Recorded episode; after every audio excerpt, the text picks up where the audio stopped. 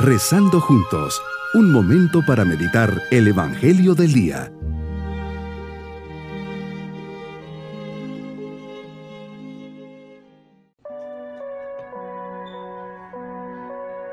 Me alegra mucho saludarles en este día sábado de la octava de Pascua.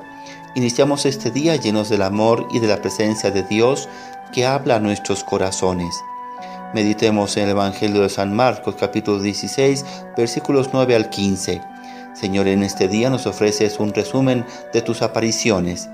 Primero te apareces a María Magdalena, de la que expulsaste siete demonios. Luego te apareciste a estos dos discípulos que iban entristecidos de regreso a Emaús. Y por último te apareces a los once cuando estaban a la mesa y les echas en cara su incredulidad y dureza de corazón los llamas e invitas a ir y predicar el Evangelio a toda criatura. ¿Qué tengo yo para llevar y transmitir a los demás? Los frutos de la resurrección es lo que debo transmitir con mi vida. Medito las palabras del Papa Benedicto.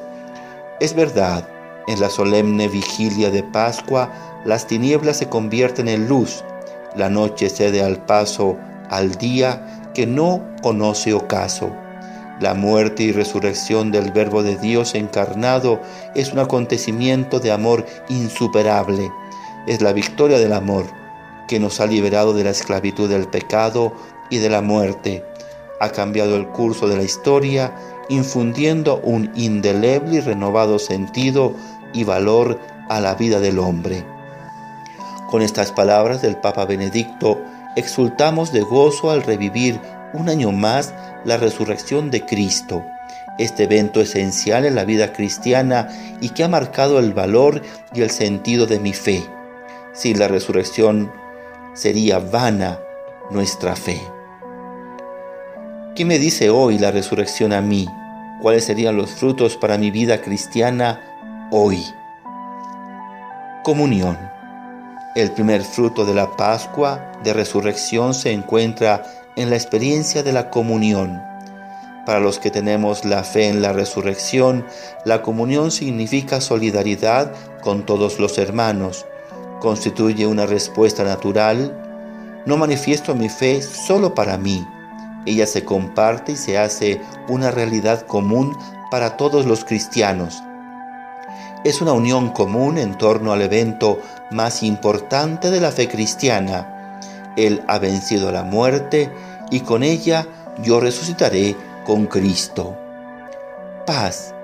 Frente a una cultura de un constante fuego cruzado, dolor e injusticias, la Pascua nos invita a la paz. La paz que da el Señor resucitado es fruto precisamente de la comunión con Dios. Cristo resucitado insiste constantemente en darnos la paz y con ella serenar nuestro ánimo. Alegría. Frente a la tristeza, la alegría de la Pascua nos descubre el gran secreto del amor de Dios, la vida eterna. Ella convierte nuestra existencia en un surtidor de alegría. Esperanza. Frente al pesimismo, la Pascua nos exige confiar y esperar en Dios. Solo quien espera en Él es capaz de llegar a cumplir el más alto ideal, la salvación de la propia alma. Amor. Frente al egoísmo, la Pascua, al ver a Jesús, nos enseña que el servicio es pasaporte necesario para entrar en el país del cielo. El amor que es generosidad y entrega, amor que es vida y vida eterna, es la que nos da el Señor resucitado. Ilusión Frente al desencanto, la Pascua nos hace ver el horizonte de nuestra existencia con unos lentes muy especiales. Detrás del fracaso aparente espera un mañana feliz. Perdón. Frente al odio, la Pascua nos empuja hacia dos vertientes de una vida cristiana, el perdón y la reconciliación. Valentía. Frente a la cobardía, la Pascua nos confiere fuerzas para seguir adelante.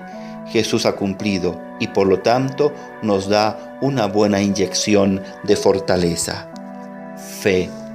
Frente a las dudas, la Pascua nos confirma en el camino emprendido en el día de nuestro bautismo.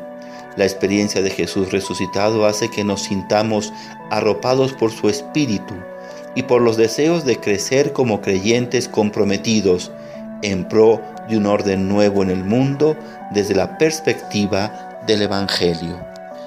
Así debe ser la vida de aquellos que hemos resucitado con Cristo, de aquellos que hemos visto una vez más la luz de la esperanza, que nos trae una nueva vida, la vida en Cristo, cómo no marcar la diferencia, cómo no llevar a los hombres esa luz, cómo no llevar y ser testigos de los frutos de la resurrección.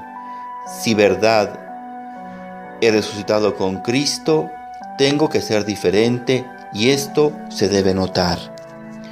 Mi propósito en estos días es vivir cada uno de estos frutos.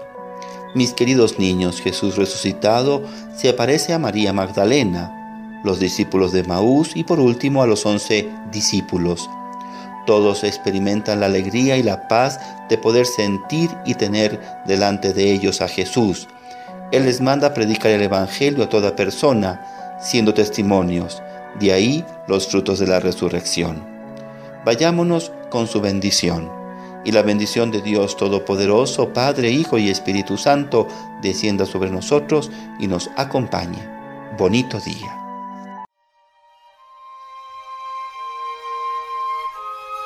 Hemos rezado junto con el Padre Denis Doren, Legionario de Cristo.